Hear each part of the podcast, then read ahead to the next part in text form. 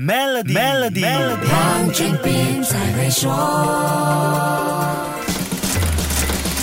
你好，我是黄俊斌。医疗费用对很多人来说是一笔不小的开销，在承报个人所得税的时候，身为纳税人的我们可以善用这方面的减免来帮助降低应纳税收入的数目，精明节税，少给一些所得税。照顾年迈父母是每一个为人子女的责任。孩子为父母支付的医疗费用、特别需求开销或者聘请看护的费用，可以享有最高八千令吉的减免，条件是父母的健康状况必须得到专业医护人员的证明。为有残疾的。父母或者自己配偶和孩子购买基本的辅助器材，这方面的花费可以享有最高六千令吉减免。接下来要说的另外一项最高数额的八千令吉医疗开支税务减免，它涵盖的情况就比较复杂。我逐一的跟你说一说，能享有这项减免的第一种情况是自己个人、配偶或孩子的严重疾病治疗费用，而自己或配偶进行受孕治疗的费用是第二种能够享有这项减免的开销。第三种是跟疫苗有关的花费，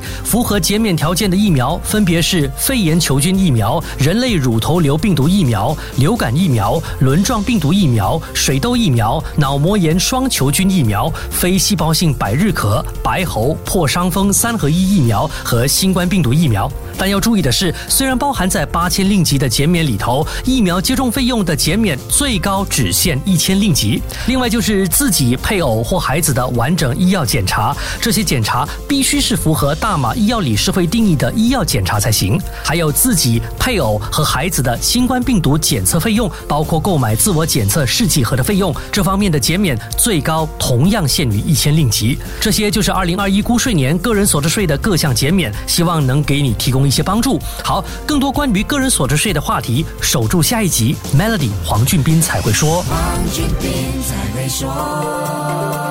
与 Maybank Premier 一起携手共创致富之道，快到 Maybank Premier Wealth.com/slash rewards 为您寻个量身打造的解决方案，需符合条规。